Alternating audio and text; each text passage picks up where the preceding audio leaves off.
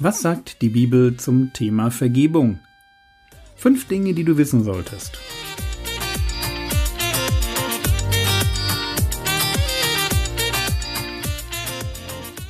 Theologie, die dich im Glauben wachsen lässt, nachfolge praktisch dein geistlicher Impuls für den Tag. Mein Name ist Jürgen Fischer und wir wollen uns heute mit der Frage beschäftigen, was das Thema Vergebung mit anderen Menschen zu tun hat. Gestern ging es uns beim Thema Vergebung um den Wandel im Licht. Vergebung als ein Lebensstil. Kinder Gottes bekennen ganz regelmäßig ihre Sünden, weil sie mehr als alles sonst die Gemeinschaft und die Nähe ihres Vaters im Himmel genießen wollen. Sie wollen dem Herrn Jesus immer ähnlicher werden, ihnen ist es wichtig, den Heiligen Geist nicht zu dämpfen, ein gutes Gewissen zu bewahren und sie wollen die Echtheit ihres Glaubens durch ein erneuertes Leben unterstreichen. Vergebung und Gott, das heißt Sünde bekennen und soweit möglich Sünde lassen. Raus aus der Finsternis, rein ins Licht. Heute geht es nicht um Vergebung und Gott, sondern um Vergebung und Menschen. Sünde ist eine Realität in meinem Leben. Aber oft bin gar nicht ich der Bösewicht. Was, wenn Menschen mir Böses tun? Was, wenn ich die Leidtragende bin, meine Kolleginnen im Büro über mich hetzen? Was dann? Wie sieht geistliches Leben dann aus? Und die Antwort hat viel damit zu tun, dass ich mit meiner Bekehrung Jesus auf den Thron meines Lebens gesetzt habe. Vorher saß dort mein Ego, und wenn ich verletzt werde, dann ist mein Ego ganz schnell wieder laut. Denen werden wir es zeigen. Wie du mir, so ich dir, die können was erleben. Wie gesagt, das ist das alte Ego. Das Ego, das früher in meinem Leben das Sagen hatte. Aber seit meiner Bekehrung ist es entmachtet. Oder um mit Paulus zu sprechen, ich bin mit Christus gekreuzigt und nicht mehr lebe ich, also nicht mehr lebt mein altes Ego, sondern Christus lebt in mir. Jesus lebt in mir. Und als ein Jünger sollte ich meinem Herrn folgen, vor allem dann, wenn mein altes Ego ganz schnell ganz laut wird und mich vielleicht sogar mit Zorn und bösen Gedanken und ein paar ganz hässlichen Verwünschungen überflutet. Ich werde verletzt, gedemütigt, betrogen, was tun? Und ich finde die Haltung von Stephanus an der Stelle genial. Er ist mein großes Vorbild, wenn es darum geht, mit fremder Sünde richtig umzugehen. Hört euch seine letzten Worte an, bevor er als Märtyrer stirbt. Apostelgeschichte 7, die Verse 59 und 60. Und sie steinigten den Stephanus, der betete und sprach, Herr, Jesus, nimm meinen Geist auf und niederkniend rief er mit lauter Stimme, Herr, rechne ihnen diese Sünde nicht zu. Und als er dies gesagt hatte, entschlief er. Das heißt, er starb. Rechne ihnen diese Sünde nicht zu. So hört es sich an, wenn nicht mein Ego, sondern Jesus in meinem Leben den Ton angibt. Nicht mehr lebe ich, sondern Christus lebt in mir.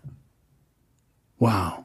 Als Kinder Gottes bitten wir Gott für unsere Feinde, dass er ihnen die Sünde nicht zurechnet. Wir tun das, weil wir um unsere eigene Sündhaftigkeit wissen. Wir brauchen täglich Gottes Vergebung. Was ist es da Großes, wenn wir anderen auch vergeben? Zumal Gott uns nur dann vergibt, wenn wir selbst vergeben. Wo wir nicht vergeben wollen, wartet Gott damit, uns zu vergeben.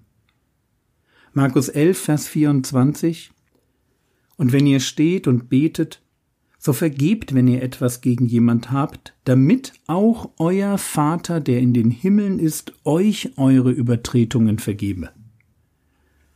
Vergebung ist für Gott etwas so Kostbares, dass er uns nicht vergeben wird, solange wir nicht selbst gern vergeben.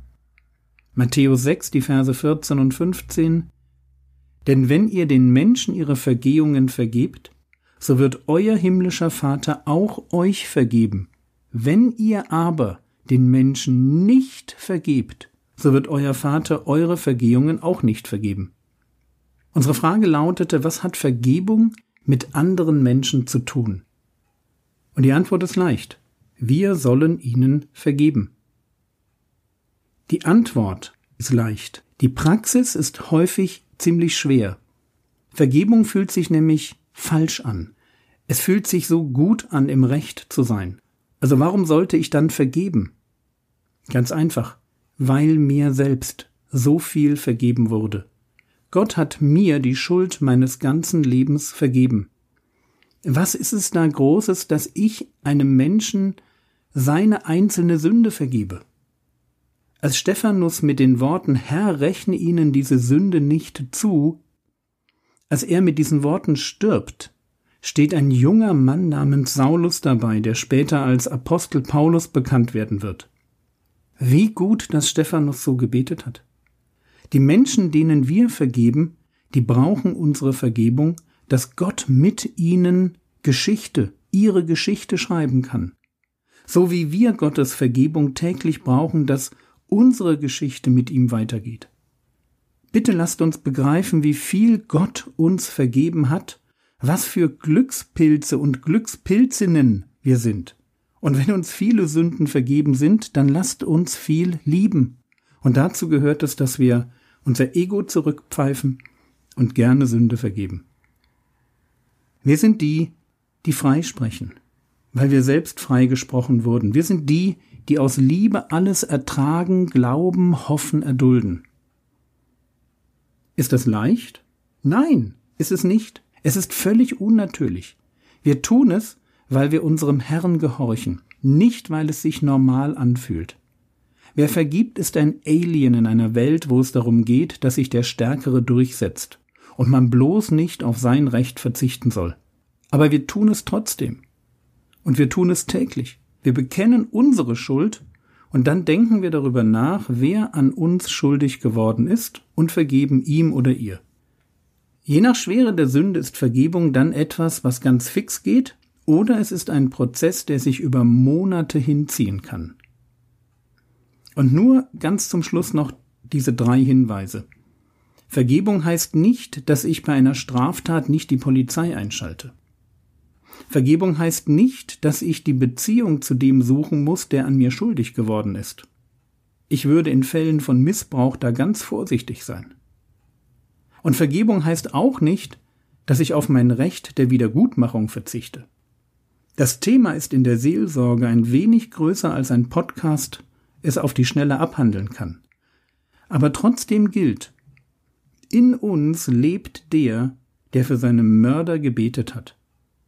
Vater, vergib ihnen, denn sie wissen nicht, was sie tun. Möge etwas von Jesu Liebe zu schwierigen Menschen Übrigens die Liebe, die uns gerettet hat. Möge etwas von dieser Liebe durch uns ins Leben anderer Menschen fließen. Was könntest du jetzt tun?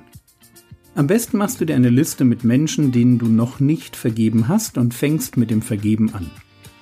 Und wenn da welche dabei sind, wo du merkst, boah, das ist nicht so leicht, dann such dir einen guten Seelsorger, der dich begleitet und ermutigt und dir hilft. Du hast noch nicht genug von mir? Schau dir meine Homepage an: www.frogwords.de. Predigten, Kommentare, ein Jüngerschaftskurs und noch viel mehr.